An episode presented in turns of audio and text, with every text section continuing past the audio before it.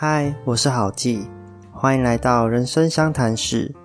今天要介绍的这本书，书名叫做《Die with Zero》，作者 Bill Perkins 表示，这是一项零遗产计划。他认为，我们花这么多时间在赚钱上面，但在死前却没有把钱给花光，这无疑是一种浪费时间的行为。我曾经看过一句话，是这样讲的。世界上的钱分成两种，花得掉的钱是财产，而花不掉的钱只不过是一张纸罢了。这就和 Bill Perkins 的逻辑是一样的，金钱只不过是用来达到目的的工具而已。我们活着真正的目的，应该是要好好的去享受生命才对吧？你可以想想看，当有人问你为什么要存钱的时候，你会怎么回答呢？大部分的人都会说，存钱是为了以后可以去玩乐、去旅行，或是不愁吃穿等等。也有人会说，存钱是为了将来不时之需的考量。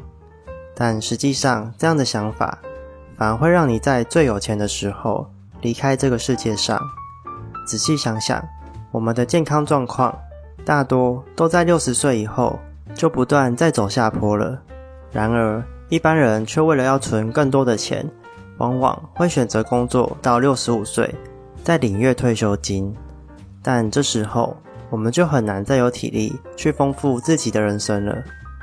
回头来看，我们年轻的时候是如何省钱的呢？浮潜、冲浪、夏令营、出国旅行，甚至是搭豪华游轮，这些活动和体验都因为太贵，所以我们选择不去。但有些事现在不做，一辈子都不会做了。我们的平均寿命大概是八十岁左右，但有人可以活到一百岁，就意味着也有人只能活到六十岁而已。我们又怎么能保证自己不会是后面的那群人呢？有一个很有名的寓言故事，叫做《蚂蚁和蚱蜢》。我大概讲一下故事的内容吧。炎热的夏日里。蚱蜢在树上唱着歌，而蚂蚁们则汗流浃背的在搬运食物。蚱蜢看到蚂蚁，便调侃的说：“你们还真是辛苦呢，怎么不来和我一起唱歌跳舞呢？”蚂蚁见状回答：“我们要为冬天储备粮食才行啊。”蚱蜢接着又说：“世界上的食物明明就有很多，怎么可能吃不完呢？”蚂蚁听完便不搭理他。继续忙着自己的工作。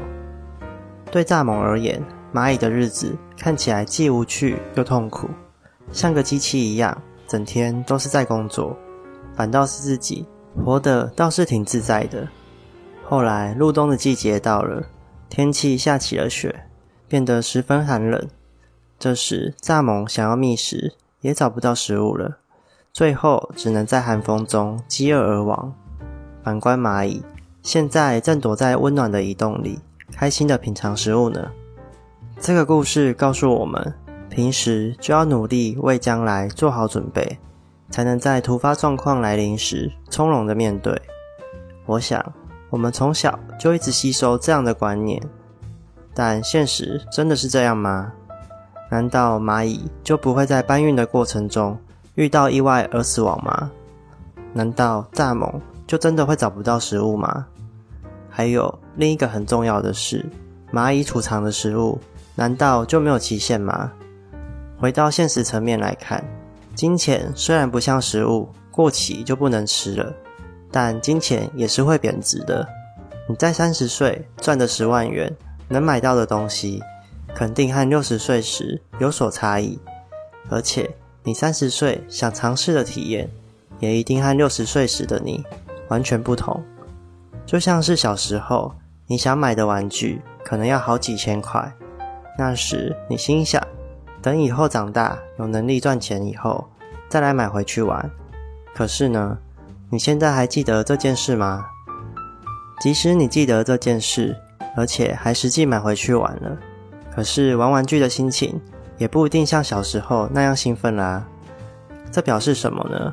这表示。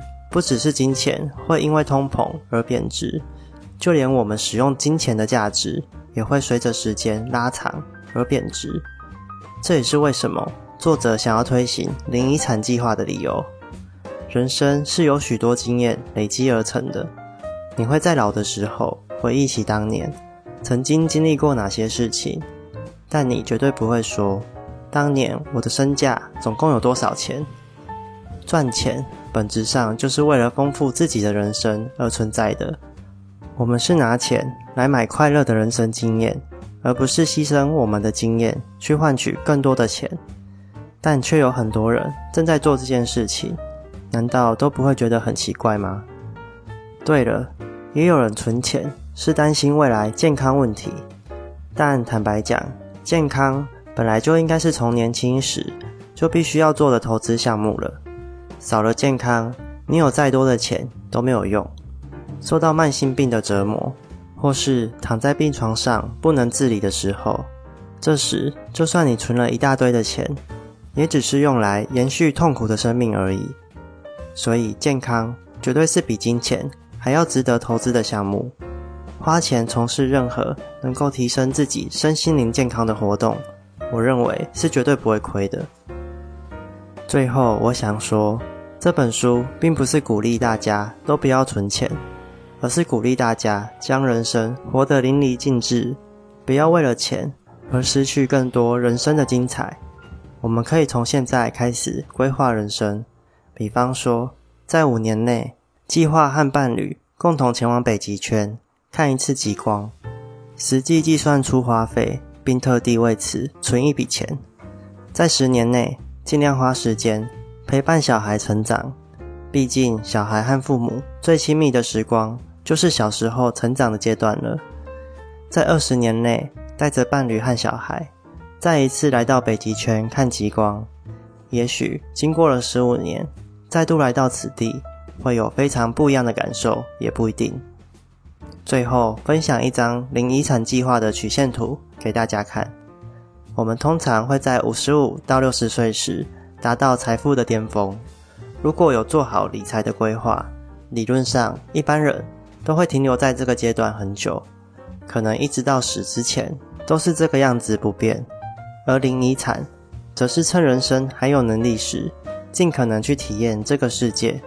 最完美的计划就是到死亡的时候没有留下任何的遗产。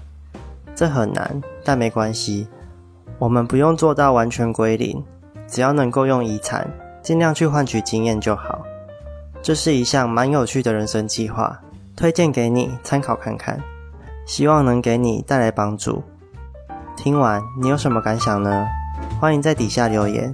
喜欢的话，也可以帮我订阅、按赞、加分享。谢谢你的收听，让我们下次再见，拜拜。